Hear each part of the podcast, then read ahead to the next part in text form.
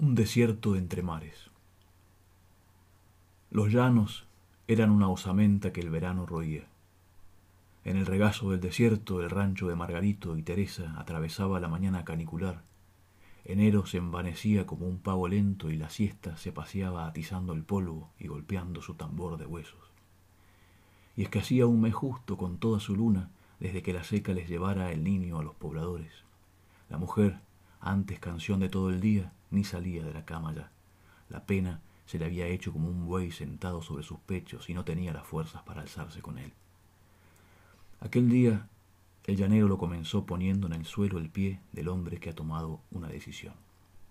Con esos mismos pasos había salido fuera del rancho a ver a sus llanos descubriéndose, pero no los vio de veras, porque los ojos de los hombres así decididos ya ven poco y casi nada, y no más quedan en sus cuencas como espejitos olvidados. Sus ojos, pura resaca, los tenía solamente para volver a ver la figura negra que atravesaba el horizonte y con quien esta vez partiría. Margarito, al amanecer, lloró todas sus penas, y tras emprolijarse el rostro, cosa que Teresa no maliciara, entró nuevamente al rancho y esperó que pase la mañana. Cuando fue pasado el furibundo centro del día y la siesta comenzó a desparramarse por el desierto, Margarito recordó que estaba por darse la hora que esperaba y dejó por segunda vez el lecho en que Teresa finalmente se había dormido, naufragada en un mar de llanto y sudor, adormecida por el viento corto que él le fabricaba con el ala del sombrero. El hombre se desprendió del aire melancólico del rancho y meramente vestido fue a cariarse con el paisaje que se colaba por la ventana y que mismo que otro mar embestía con su sola presencia el menudo amontonamiento de gentes ni los pasos sin vértigo de Margarito, que caminaba con un pie de cada lado, ni el sobrio adiós prendita que dejó en sus manos, bastaron para despertar a la morena que yacía de costado en el lecho. Ya afuera, sin que los perros despertaran, llegó hasta el aljibe, saltando de sombra en sombra, y se cubrió bajo el fresno que cubría el mermado ojo de agua.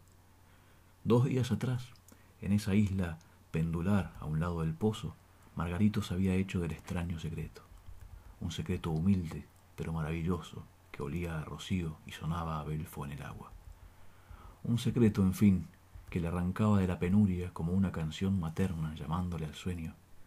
Era a esa hora que lo hallaba decidido, hora en que no era posible andarse bajo el sol sin que se desabrigue el alma, que él veía aparecer, lejos y caminando en paralelo a la tiesa línea del horizonte, a una figura una negra figura de caminante que atravesaba lo que de visible había hasta desaparecer por el extremo opuesto al que se presentaba. Nadie, ni Teresa, ni los perros, ni el sol habían visto la figura, secreto entre él y esa silueta misteriosa que enhebraba la distancia esquivando los martillos de la siesta.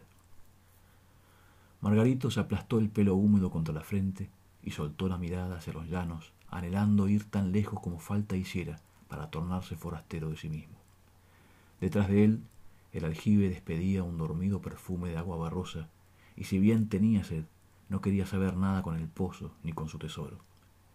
Así, lleno de agujas brillantes los ojos, vio, a través de los destellos de oriente, a la imposible figura revelarse nuevamente, y como antes, la visión se le antojó tan extraña como la de alguien caminando sobre el agua. Margarito, con avidez niña, como se mira a un pájaro volar alto o a un milagro divino, observó aquel dulce y triste secreto de la siesta desde las barandas de la sombra. Ahora, entre él y su propósito, mediaban solamente el desierto de los llanos y la siesta que le derribaría como un pájaro flechado. Él sabía que no llegaría a ver quién era esa figura, pero acaso corriendo hacia ella, como se corre siempre en pos de algo, olvidaría todo. Adiós, pensó y se lanzó a una carrera en punta hacia la silueta prodigiosa junto a quien iba a perder el desierto, la vida, el susurro del viento, la voz del niño, la cruel sequía, el rostro de Teresa, su pobre rancho y la tristeza toda. Los perros apenas si movieron los ojos para verlo largarse hacia los áridos llanos y el misterio caminante. El triste corrió ciegamente, cada vez más liviano, llorando y riendo, hasta que sin percibir el momento justo en que sucedía, advirtió que estaba nadando y que sus llanos se le convirtieron en agua salada. se halló braceando en medio de una mar greñuda, sin horizonte, y nadó hasta llegar a la vera de una balandra que se debatía entre las olas. Asomada por la cubierta, aquella figura negra, de rostro imprecisable, le habló firme, pero dulcemente, mientras el llanero le gritaba entre el agua y el viento. Tres veces pasé por aquí, Margarito, y hoy que habrá tormenta te decides a venir. ¿Subirás? Le invitó el misterioso marino con larga sonrisa. No lo sé, respondió Margarito, confundido y zamarreado por el oleaje. Estamos en la mar, hombre. Aquí se muere para abajo y si te hundes mucho, las olas te contarán los años antes de borrarte. Yo no sé qué edad tengo, confesó el llanero con los ojos bien abiertos. Ellas lo sabrán. Siempre descubren la edad de los que mueren en el mar. Y mientras hablaba, el marino miraba a lo lejos, avisorando cosas que Margarito no veía. Yo soy de a caballo, nunca he visto el mar. Diz que es grande, azul y muy bello, dijo Margarito. Es todo eso y es más cosas también. Subirás, Margarito. El marino se impacientaba. Soplaba una brisa que iba creciendo y sus velas estaban bajas. Quería irse con esa brisa. Y le dijo, sopla el viento, vamos. Pero Margarito, en medio de la mar, lloró amargamente. Vio que no quería morir así, una muerte oscura que no era suya, una muerte que él no sabía morir. ¿Cómo morir ahogado?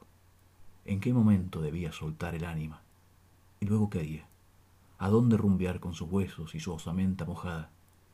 Él era hombre de a caballo, sabía de desplomarse en la tierra, saludado por el polvo, sabía de caer de bruces con la boca hecha un calvero, sabía de extraviarse en la noche y toparse con una ánima mala o el mismo diablo y dejar el alma prendida a un cardo diciendo adiós para siempre como un jirón de camisa pero allí en el mar, pensaba Margarito, ¿quién le saludaría la ausencia mojada? Mi hijo se llamaba Selmiro, se oyó decir Margarito. Dios se lo guarde, le deseó el marino, mirando impaciente hacia el cielo. Una lluvia empezó a descolgarse sobre el mar y las velas de la balandra se alzaron como un humo blanco. Se cayó al pozo de agua y ahora toda agua me resulta muerta, dijo Margarito y el marino. No hay más que ahí mismito donde está a nadar para abajo y cuando ya no vea nada se detenga. ¿Y de ahí? preguntó Margarito. Y de ahí un desierto, hombre, pero ciego, mucho. El hombre del desierto vio todos los desiertos y los aceptó todos. El misterio le perfumó la pena y ahora quería vivir mucho tiempo, volver a verla a Teresa y volver a nunca más ver a su hijo y todo lo quería de nuevo. No quiero morir, marinero. Llueve, Margarito. No quiero morir en el desierto, marinero. ¡Qué lluvia, Margarito! La embarcación comenzó a alejarse hacia el ningún horizonte, como clavándose en el mar. El marinero gritó por única vez, feliz, yo voy a morir, Margarito, ea. Y se fue, hundiéndose, oyéndose mientras cantaba, pescador sale la mar, la mar por encima, vela de naufragar vela de mi vida. Margarito, solo, desanduvo la estela que lo trajo a través de las olas, dejando atrás a esa figura negra. Sin darse cuenta, nuevamente estaba en los llanos y sobre ellos caía la lluvia, y hacía una noche de vidrio. Saliendo de la noche descubrió el rancho y vio en la puerta a Teresa. Dentro, el aire estaba cargado del suspiro del lueguito el llanto y algo se cosía al fuego. Teresa estaba linda, con el rostro moreno mojado. Margarito capaz estaba contento. ¿Viste, negro? preguntó Teresa a Margarito por la lluvia. ¿Qué voy a ver? Si llueve a mares.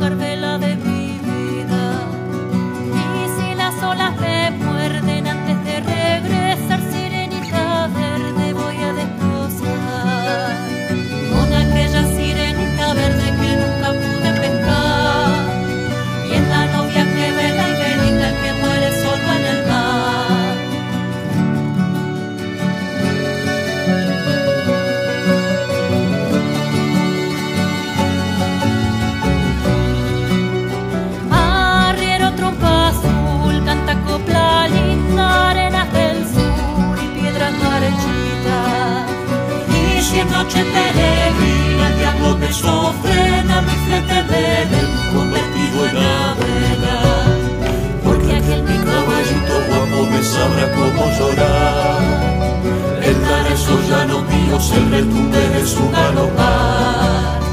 Y galope y remo y vela, dentro del largo es corta la rienda, vida mía, que te vas.